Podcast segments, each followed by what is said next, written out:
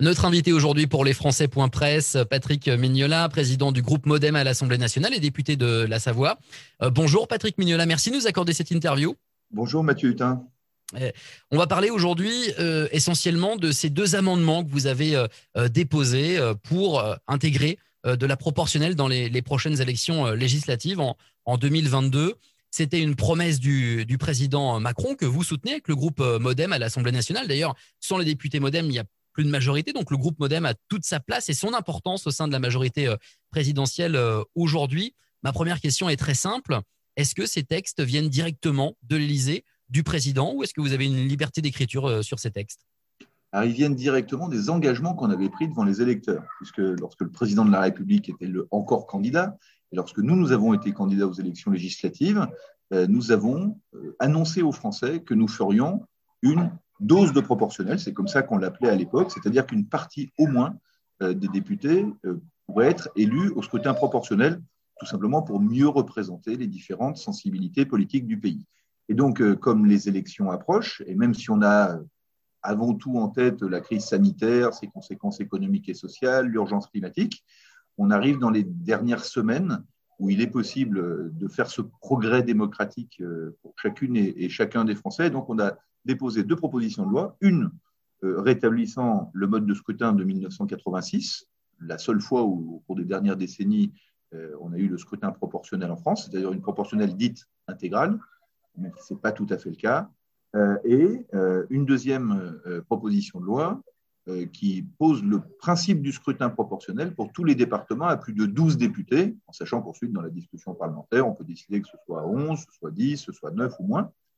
Euh, et ça permet ainsi de, de poser le débat et en tout cas de ne pas être pris par le temps euh, et de réaliser dans quelques mois qu'il sera trop tard. Vous avez parfaitement détaillé les deux textes que vous avez euh, proposés pour revenir rapidement sur le président. Pourquoi on ne l'entend pas sur le sujet en ce moment, alors que c'est une promesse de campagne et, et, cette dose de proportionnel avait été un leitmotiv de, de, la campagne?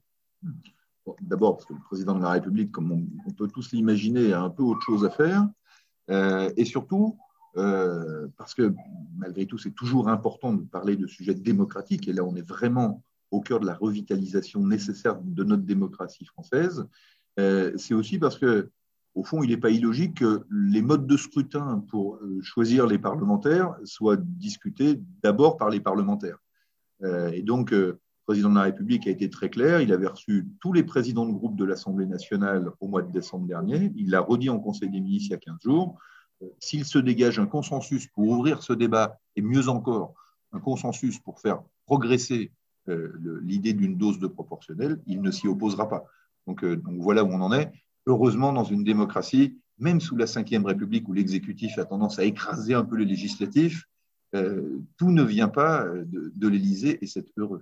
Alors justement, je voulais vous demander, est-ce que vous pensez qu'il y a une chance de faire aboutir l'un ou l'autre des, projets Laquelle des deux solutions à votre, à votre préférence euh, Est-ce que c'est une solution envisageable d'aller sur de la proportionnelle intégrale comme chez nos voisins, alors qu'on sait que le député est quand même euh, un petit peu l'héritage des, des cahiers de doléances de 1789 et que c'est quand même très franco-français tout ça? C'est très juste. Tous les pays européens vivent sous un scrutin proportionnel à plus ou moins large effet.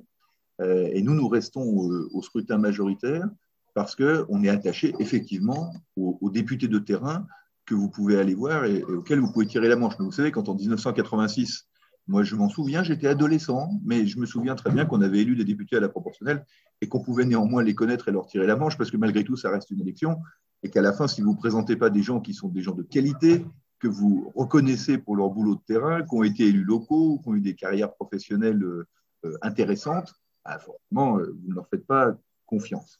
Mais pour répondre très précisément à votre question, est-ce que ça a une chance d'aboutir? Oui, il y a deux solutions. Première solution, euh, on choisit la procédure référendaire, et là c'est le président de la République qui peut décider, après que euh, nous ayons débattu au Parlement, euh, de proposer aux Français d'aller vers la proportionnelle. Auquel cas, ce sera plutôt la proportionnelle pour tous les départements, parce qu'on n'imaginerait pas interroger les Français en leur disant bah, il y en a seulement certains parmi vous qui seront concernés par la question et d'autres qui ne le seront pas. Donc ça, c'est la première voie. Je pense d'ailleurs que ce serait la voie euh, la plus préférable. C'est bien sûr aux parlementaires d'en débattre préalablement, mais ensuite, c'est bien d'interroger les Français pour légitimer une décision. Deuxième possibilité, parce que vous savez qu'il y a aussi un référendum sur l'urgence climatique qu'on doit réaliser. Il y a aussi les élections départementales et régionales qui sont très importantes dans notre démocratie. C'est la voie parlementaire. Et donc, on discute de la voie parlementaire à ce moment-là à l'Assemblée nationale. Et on choisit soit de faire la voie de la proportionnelle intégrale, première proposition de loi. Deuxième proposition de loi, euh, on choisit de faire la proportionnelle sur les départements à plus de 12 députés et éventuellement, euh, dans ce cadre-là, on peut décider que ça peut concerner plus de départements. Donc vous avez, euh, en fait, dans les 10 jours, 15 jours qui viennent, une décision à prendre. Quelle voie emprunte-t-on Le référendum ou la loi Et si on choisit la voie parlementaire, celle de la loi, eh ben, on décidera des formes et conditions et ce sera l'honneur du débat parlementaire de trouver la meilleure solution. Alors justement, il y, a un gap hein, qui concerne les Français euh, de l'étranger. Euh, soit la proportionnelle concerne tous les départements, et dans ce cas-là, les Français de l'étranger aussi, soit on part sur euh, une proportionnelle, entre guillemets, partielle qui concernerait que, les plus gros départements, avec un seuil fixé à 12 députés. Il n'y en a que 11 pour, pour les Français de, l'étranger. C'est un hasard ou c'est un calcul? Oh non, c'est fait contre les Français de l'étranger, vous l'imaginez bien. non, je, dis ça en riant, parce que en fait, les Français de l'étranger euh, étaient traités euh, dès les premiers projets de révision constitutionnelle à part. C'est-à-dire que même quand on avait envisagé de faire euh, un redécoupage des circonscriptions et de mettre une centaine de députés dans un scrutin proportionnel national, vous voyez, les projets ont beaucoup évolué depuis. La question des Français de l'étranger, euh, était euh, traité spécifiquement en se disant qu'il euh, pourrait y avoir une élection au scrutin proportionnel intégral pour les Français de l'étranger. C'était la proposition qui était contenue dans la révision constitutionnelle qui s'était arrêtée à cause de l'affaire Benalla, vous vous en rappelez. Donc, très concrètement, dans les projets qu'on porte aujourd'hui, moi, je proposerais que nous traitions la question de la proportionnelle à 1, à 2 ou jusqu'à 12 députés par département, et que parallèlement à ça, il y ait un autre débat sur la question des Français de l'étranger pour savoir si on les maintient au scrutin majoritaire ou si euh, ils passent à la proportionnelle. Vous me demandiez ma préférence, j'en ai une, je ne la donne pas parce que je veux surtout pas euh, qu'on ferme le débat. Euh, parce que si je dis, moi, je veux euh, que la proportionnelle intégrale et les Français de l'étranger élus à la proportionnelle intégrale, ou je veux euh, que la solution où on élit seulement 20% des députés euh, à la proportionnelle euh, et les Français de l'étranger doivent rester au scrutin majoritaire. Vous voyez, je ferme déjà le débat. Ce n'est pas ceux qui ouvrent le débat qui, ont le droit de le fermer immédiatement, ou alors c'est qu'on ne travaille pas dans le bon sens. quels sont les arguments qu'on commence à, à, vous opposer? En fait, je vous pose cette question parce que vous me dites que vous ne voulez pas fermer le débat. Mais est-ce que derrière ça, il n'y a pas une volonté de, euh, de tout de suite le cristalliser et de faire dégager une espèce de euh, non-majorité qui pourrait empêcher le gouvernement de, de gouverner si réellement c'est divisé sur, euh, sur les bancs, notamment les bancs LAREM ou, ou, d'autres députés? Exactement. Toutes celles et ceux qui aujourd'hui sont opposés au scrutin proportionnel, précisément, veulent fermer le débat avant même de l'avoir ouvert. Et sur deux questions, qui sont au fond des questions légitimes d'ailleurs, c'est est-ce que c'est bien le moment qu'on est surtout aujourd'hui pris par l'angoisse sanitaire euh, Moi, je pense exactement que c'est le moment, parce que euh, quand dans une période de crise sanitaire, on vote des lois d'urgence qui sont restrictives, voire privatives de liberté publique, on s'interroge nécessairement, quand on est dans l'hémicycle de l'Assemblée nationale, sur la représentativité de celui-ci. Euh, si on était un peu plus le miroir du pays, je pense que nos décisions seraient meilleures, seraient mieux comprises, seraient mieux entendues, seraient mieux appliquées. Mais j'entends, c'est une question légitime. Euh, est-ce que ce n'est pas intempestif euh, de euh, soulever la question des modes de scrutin au moment où on a tellement de priorités par ailleurs? Et puis la deuxième question qui nous est opposée, c'est est-ce que ce ne serait, pas un tripatouillage? Et voilà, on modifie les règles du scrutin à 18 mois de l'élection pour essayer de se maintenir en place. là, pour le coup, c'est forcément une question légitime parce que euh, être accusé de manipuler la démocratie, ce n'est pas une petite accusation, mais là, je m'inscris pour le coup formellement en faux. Euh, comment ça pourrait être un tripatouillage? Ce n'est pas modifier les règles pour se maintenir au pouvoir. Au contraire, euh, les larges majorités qui sont à l'Assemblée nationale n'ont jamais décidé jusqu'à présent de s'amputer d'une partie d'elles-mêmes pour mieux représenter toutes les sensibilités du pays. Nous pourrions être la première large majorité à en décider ainsi. Parce qu'avec une évolution de ce type, on ne serait pas forcément gagnant. Au contraire, on aurait moins de députés la prochaine fois qu'on en a aujourd'hui. Mais on pourrait faire ce choix d'abnégation pour revitaliser la démocratie. Alors justement, vous parliez de la perception euh, des électeurs de, ce changement. Je peux pas ne pas vous poser cette question, vous qui êtes issu d'un département à forte identité. Est-ce que vous pensez que vos électeurs euh, seraient, sont plus à même de voter pour Patrick Mignola, l'amoureux de la Savoie qui défend son territoire et qui le connaît par cœur, ou pour voter pour euh, une tête de liste ou un membre d'une liste qu'ils connaissent moins, mais par contre, on leur a vendu euh, son CV et son savoir-faire?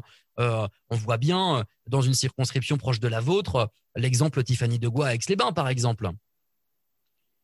Vous avez raison, mais je rappelle que Tiffany de qui est effectivement pas la députée la plus connue qu'on ait eue en Savoie, a été élue au scrutin majoritaire. Et qu'on ne se trompe pas, euh, au scrutin proportionnel, ce n'est pas parce qu'on a la proportionnelle qu'on va mettre que des gens euh, inconnus euh, qui seraient tombés du ciel ou venus de Paris. Alors, je ne disais pas inconnus. Quand on va aux élections, on juste que le député est un, représentant de son territoire et que les, peut-être que les électeurs sont attachés pour voter pour quelqu'un du cru. Oui, mais, lorsque vous êtes candidat à une élection, vous voulez la gagner. Et pour la gagner, vous prenez précisément quelqu'un du cru.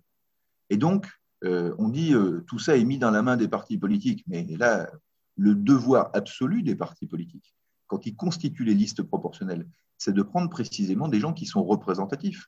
S'il devait y avoir une liste proportionnelle dans ce beau département de la Savoie, comme vous l'avez rappelé, parce que c'est un des plus beaux du monde, bien sûr, puisque, puisqu'on est toujours attaché au territoire dont on est l'élu.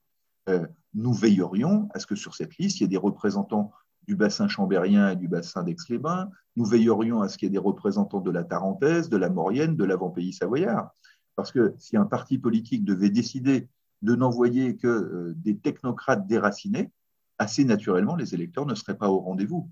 Euh, et donc, je, crois que cet argument, euh, qui est parfaitement entendable, qui serait de dire qu'au fond, on pourrait dévoyer le, scrutin en, en déracinant les électeurs de leurs élus, dans la mesure où on est dans un scrutin qui est départemental, naturellement, on irait chercher des femmes et des hommes qui sont représentatifs de leur département.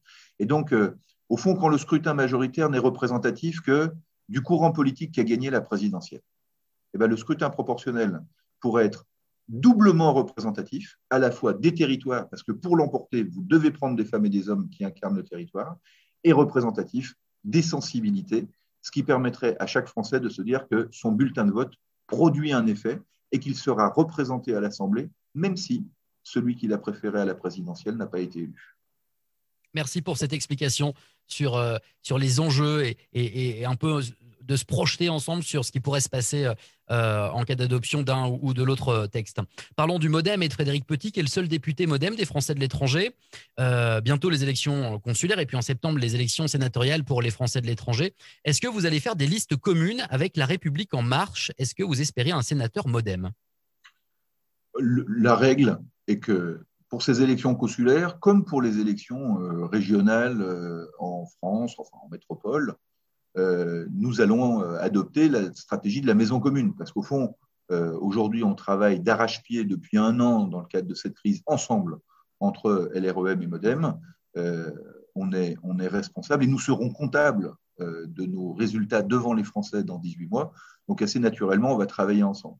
Mais dans une élection, il faut toujours se dire que en dehors des appareils, en dehors des étiquettes, une fois qu'on a réglé cette question d'étiquette via la maison commune, on doit pouvoir travailler avec d'autres.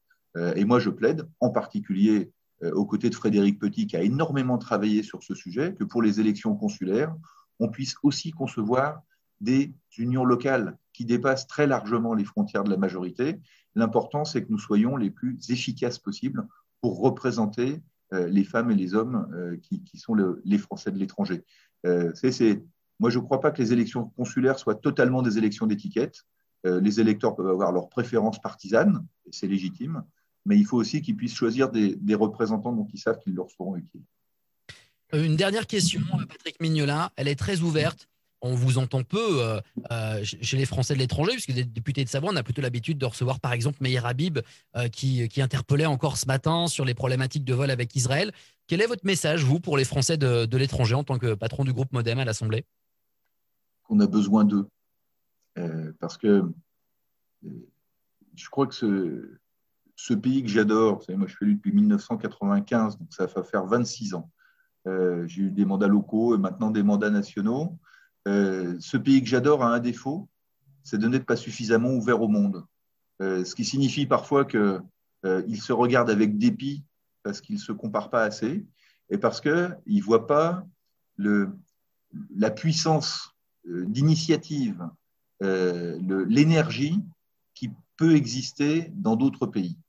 On ne bouge jamais assez de par le monde.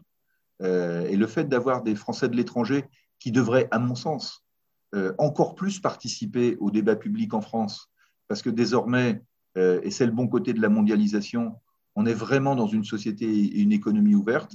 Je crois que la France gagnerait à, mieux s'inspirer du monde pour continuer à lui envoyer un message universel, ses valeurs républicaines et démocratiques. Mais si on pouvait mieux investir dans l'économie, euh, si on pouvait euh, mieux solidifier nos systèmes sociaux, euh, mieux s'inspirer d'expériences réussies pour lutter contre le réchauffement climatique grâce à ce qui se fait à l'étranger, je pense que la France serait, serait un peu plus belle qu'elle ne l'est aujourd'hui et qu'elle se regarderait avec un peu plus de confiance. Donc, ce que je leur dis, c'est qu'évidemment, à chaque fois qu'on traite un sujet à l'Assemblée nationale euh, leurs députés, quel que soit leur courant politique, quelle que soit leur appartenance partisane, euh, savent rappeler que nous devons légiférer aussi pour eux.